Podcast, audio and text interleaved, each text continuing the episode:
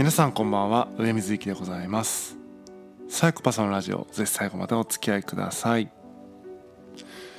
今日はスマホと距離を取るという話をしたいと思っています。最近ですね著しく集中力が低下しているなというふうに感じます。本を読んでいても急にね SNS のタイムラインを開いてしまったりとかニュース記事を読んでしまったりとか別にそれがダメなわけじゃないけども今そこで差し込まなくていいよねっていうタイミングでしちゃうと。本を2ページ読んで SNS のタイムラインを見て本をまた再開するってあんまり良くないというか、まあ、集中が途切れるのでまあかなりね生産性低いなと思います。で仕事しててもね同じようなことがあって資料を作っている。資料を作り終わってね休憩で何かそういうニュースを見るとか SNS を見るとかすればいいんだけども資料を作っている途中で見てしまうとか調べ事をしている途中で見てしまうとか、まあ、ひどい場合はですね打ち合わせをしている途中で 開いてしまっていたみたいなことがあると。まあ病気ですよね、えー、病気だなと思って物理的にスマホから距離を取りたいなと思って、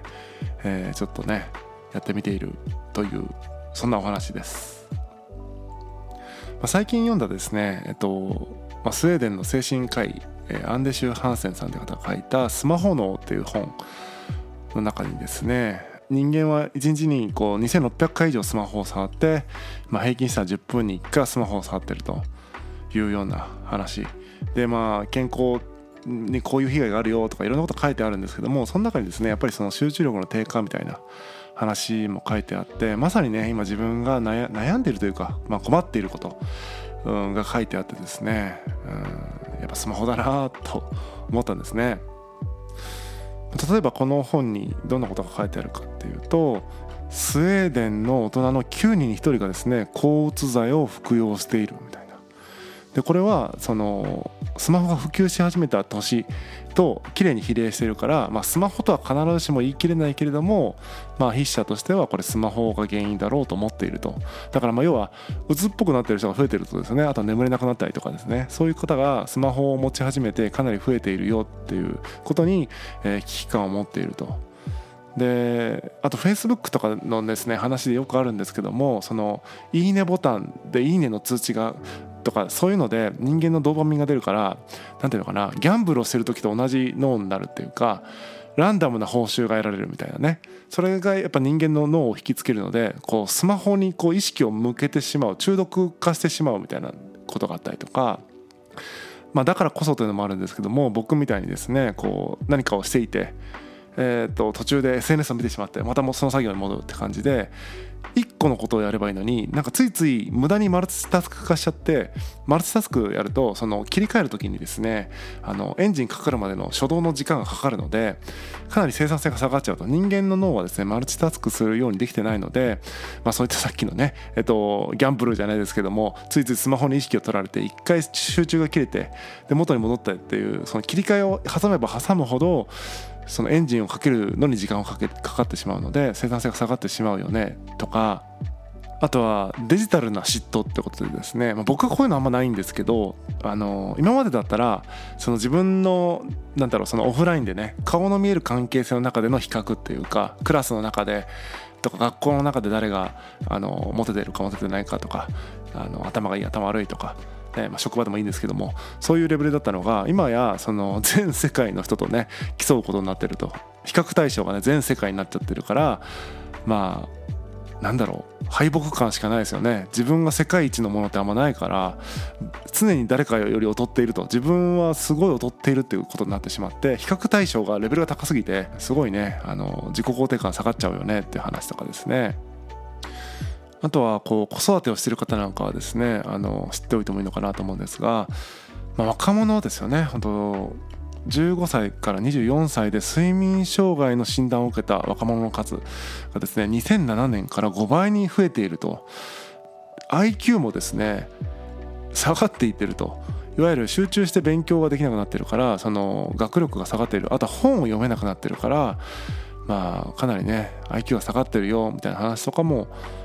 ありました。であとはですねそのディスプレイに貼り付いてるから運動不足になってしまってみたいなこともあるんで、まあ、どんどん不健康になっていくと。だから悪循環ですよね。ブルーライトを浴びてこう覚醒して眠れないとか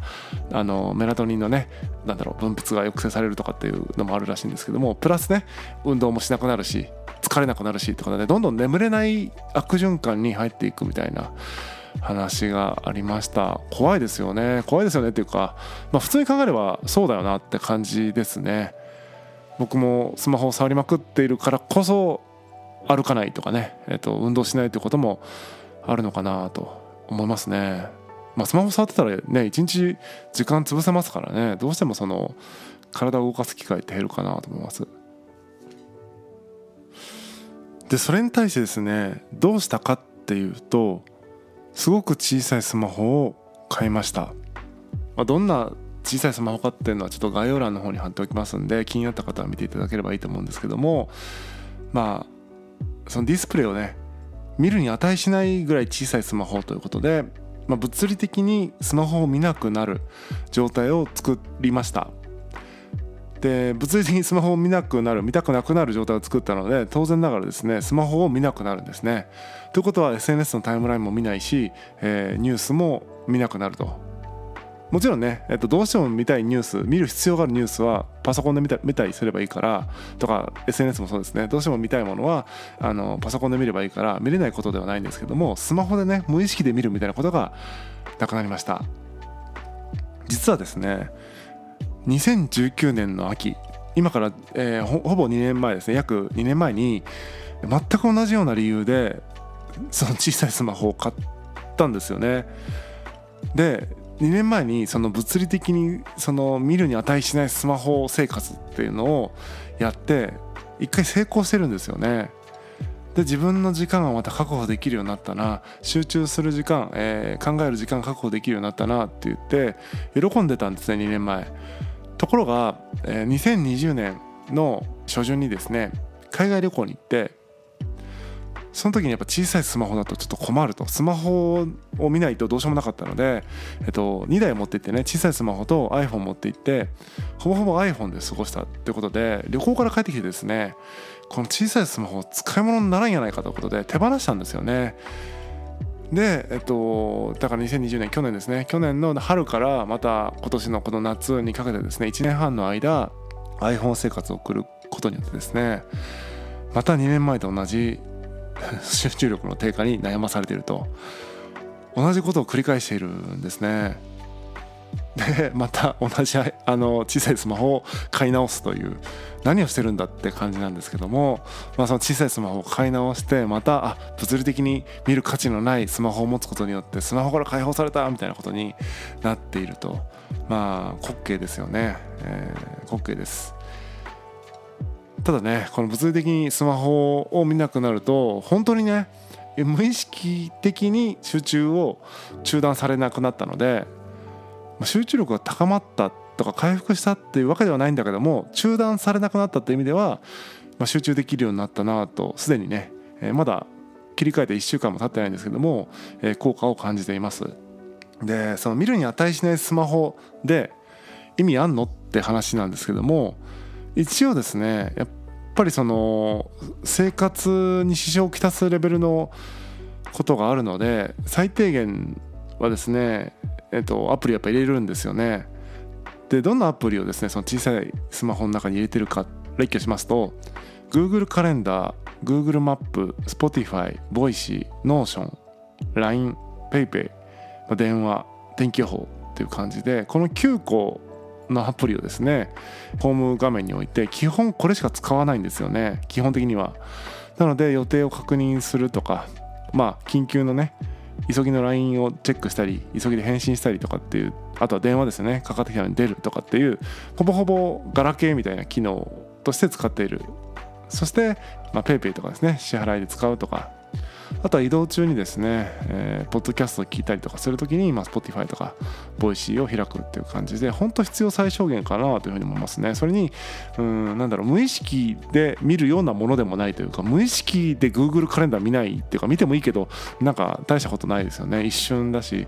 かなりねいいですね。でまあ一応ね仕事でどうしてもっていうことがあるので Google ドライブとか Gmail とか Zoom とか入れてるんですけども、まあ、これはもうね緊急措置というかもう本当いざという時のために一応入れてるという感じなので基本的には使えません。ということでアプリがね12個とかなんですよ。12個のアプリしか使ってないっていうのは、まあ、僕は多分 iPhone に100個ぐらいはアプリ入れてたのでそういう意味ではねもう10分の1ぐらいにしてるってことでですねかなりミニマルになったかなというふうに思ってます。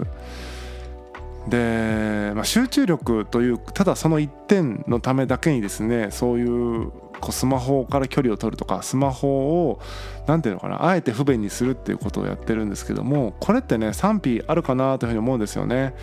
まあ、例えばホリエモンとかはそういう、まあ、スマホ